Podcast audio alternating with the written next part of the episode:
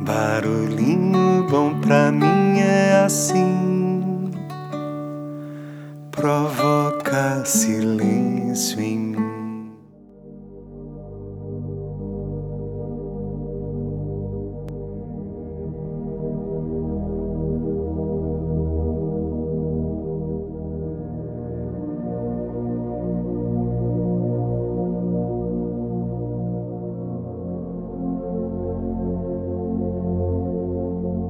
Hoje eu quero compartilhar um trecho de um artigo que eu li no site do UOL de Emerson Karma com Shog. E o título é Nossa compaixão natural pode nos salvar. Então vamos lá, abre aspas.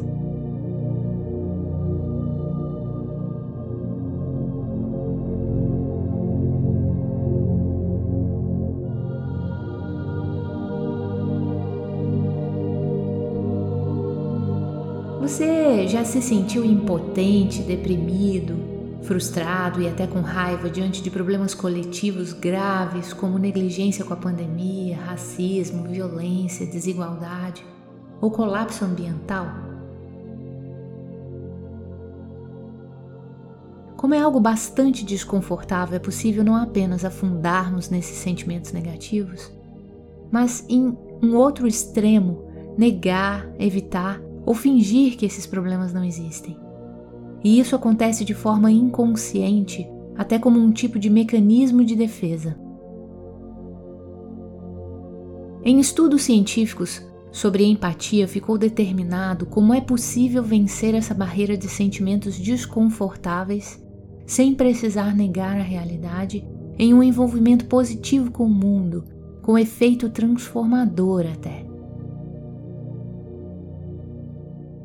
A chave é o cultivo da compaixão. Em geral, a palavra compaixão é usada como um sinônimo para piedade. No contexto dessas pesquisas, compaixão não é sentir pena. Trata-se de uma atitude em que vemos a pessoa sofrendo como um semelhante, ao contrário da piedade em que vemos as coisas de cima. Devido a essa identificação comum, nos comprometemos a fazer o que for possível para aliviar esse sofrimento. É isso que faz a diferença entre apenas vivenciar a dor do outro sem efeitos positivos associados e a compaixão ativa, em que expandimos a nossa humanidade para acolher e cuidar. Nas pesquisas realizadas pelos neurocientistas Jean Dacet e Tanya Singer, que foram publicadas em 2011 e mencionadas por Mathieu Ricard no livro A Revolução do Altruísmo, os seguintes critérios foram usados para distinguir mera empatia de compaixão. Sentir ou imaginar o que as outras pessoas estão sentindo é chamado de empatia quando há uma barreira clara entre os meus sentimentos e os da outra pessoa, ou contágio emocional, quando essa fronteira não é clara. No caso de sofrimento e dor, essa ressonância emocional pode levar ao desconforto e uma consequente alienação em relação a outras pessoas, ou então a uma atitude altruísta que busca aliviar os problemas dos outros. É esse altruísmo ou compaixão que faz toda a diferença, não só evitando que afundemos junto, mas também trazendo consequências positivas, incluindo para nós mesmos. E isso não tem nada a ver com talento ou predisposição. Todos podemos treinar a habilidade de cultivar e manter essa motivação.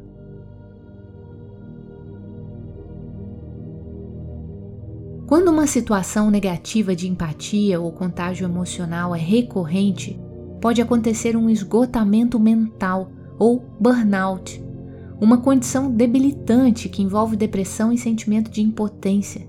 A pessoa não tem mais motivação para continuar, podendo envolver sintomas físicos como o sistema imunológico deficiente, está sempre doente, e até mesmo distúrbios alimentares. Isso é particularmente comum entre profissionais de saúde, assistentes sociais, ativistas ou outras ocupações que lidam diretamente com o sofrimento. Uma das descobertas da neurociência e psicologia nos estudos dessa área foi que apenas a empatia se cansa, levando à fadiga ou esgotamento. Já com a compaixão, isso não acontece.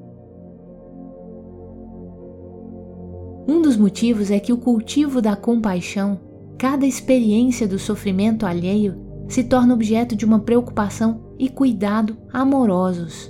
E esse amor não apenas parece ser ilimitado, jamais se cansando, mas também é uma fonte de energia. Outro motivo é que não necessariamente precisamos entrar em ressonância emocional, sentir o sofrimento do outro para gerarmos compaixão. Por exemplo, para confortar e acalmar alguém com fobia de aviões durante um voo, não precisamos entrar também em pânico. Nessas pesquisas foi observado que para pessoas treinadas no cultivo da compaixão que se deparam com o sofrimento, sentimentos positivos surgem rapidamente, por exemplo, cuidado amoroso, preocupação altruísta, reflexão sobre o que poderia ser feito e disposição instantânea para ajudar. Já para os não treinados, predomina a sensação de desconforto ao vivenciar a dor do outro sem uma abordagem construtiva. Para alguns, a exposição prolongada ao sofrimento causou até uma amplificação dessa angústia, fazendo a pessoa perceber sofrimento por toda parte. Por outro lado, há um relato individual bem ilustrativo sobre a eficácia da compaixão.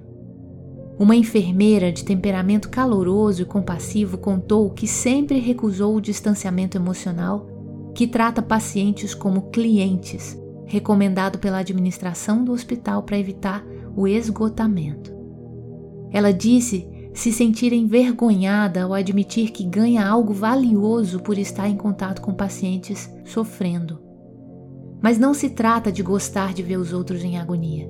Isso está ligado ao cuidado amoroso, à compaixão ativa que vai sendo cultivada no processo e que é uma fonte vital, constante para o engajamento positivo com o mundo ou, em outras palavras, para podermos viver bem. Atualmente, diante das crises da pandemia, da política e da emergência climática, ocorre algo semelhante. De um lado, há profissionais da linha de frente e ativistas desanimados, frustrados e deprimidos. De outro, há as pessoas que podem estar preferindo não olhar a gravidade do colapso que se anuncia, escudando-se na indiferença ou no cinismo. Em ambos os casos, o cultivo da compaixão é algo que pode fazer toda a diferença. Para quem encara constantemente situações de sofrimento, cultivar uma firme motivação altruísta, ou seja, agir motivado por um desejo amoroso de ajudar e beneficiar, garante um engajamento positivo confiável. Ganha-se não apenas contentamento, o trabalho fica mais eficiente e, consequentemente, podemos espalhar mais benefício. Por exemplo, para ambientalistas, em vez de sucumbirmos à raiva, desespero e depressão, ao mantermos sempre em mente o amor por todas as expressões de vida como sendo a motivação central de toda ação, isso nos imuniza contra o esgotamento e a frustração, garantindo ações mais eficazes. Já uma motivação do tipo derrotar o inimigo, que acaba se tornando indistinguível da raiva, é mais complicada de se sustentar por muito tempo e traz consequências negativas. Um ponto crucial é não se agarrar demais ao que esperamos como resultado. Mais importante é a atitude em si. Podemos conseguir ou não os objetivos mas com compaixão e amor sempre presentes, ao falharmos não há desânimo, pelo contrário, continuamos com a mesma motivação.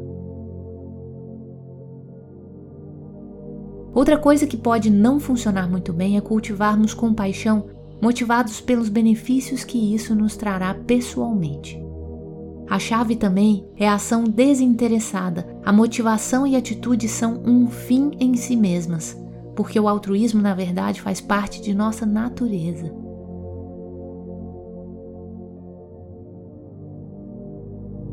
Ao agirmos dessa maneira, entramos em harmonia com o nosso modo mais natural de ser. Essa afirmação não apenas é uma posição filosófica defendida por humanistas há séculos, mas sua veracidade já foi indicada por diversas pesquisas científicas sobre comportamentos altruístas inatos em humanos e até animais, realizados pelo psicólogo norte-americano Daniel Batson, entre outros, e também mencionados no livro A Revolução do Altruísmo, de Mathieu Ricard.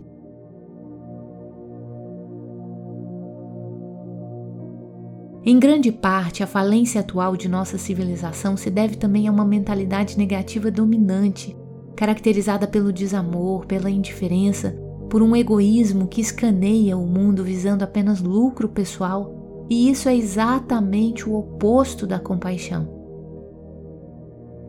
É por isso que o cultivo do altruísmo também tem um papel chave para mudarmos o atual curso autodestrutivo de nossa civilização. Todos podem se beneficiar do cultivo da compaixão, não apenas ativistas e profissionais que lidam com o sofrimento. Diante das emergências atuais, mais compaixão e menos indiferença criam um suporte para mudanças efetivas. Por exemplo, apoio ativo por medidas sociais e ambientais regenerativas. A compaixão é uma força ativa, não é apenas um sentimento. Então, quando somos motivados por compaixão genuína, não há como não agir. O momento atual é uma reunião de diversas crises. Covid-19, convulsão política, econômica e social, e diante da emergência climática e ecológica, a própria civilização humana está ameaçada. Como o tempo para agir é curto, mais engajamento social é vital. Se cada um de nós não agir, quem fará isso? Como diz um slogan no movimento ecológico Rebelião ou Extinção, você é quem você estava esperando.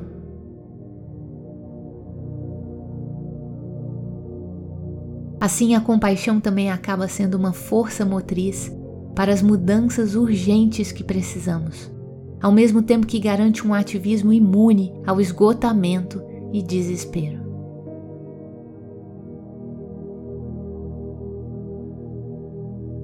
Como esse é um assunto vasto, deixo aqui algumas sugestões de livros sobre o cultivo da compaixão de forma secular, que não envolve crenças ou práticas espirituais.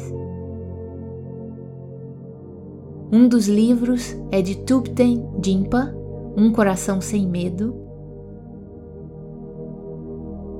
O outro recomendado é de Mathieu Ricard, A Revolução do Altruísmo.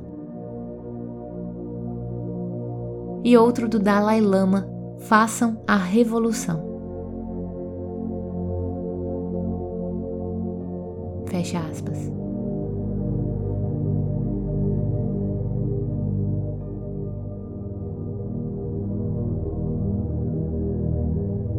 E aí, hein? Que tal esse barulhinho bom? Você já parou para refletir se tudo que você vem sentindo, com tudo que vem acontecendo aí em nossas vidas, é mais empatia ou mais compaixão?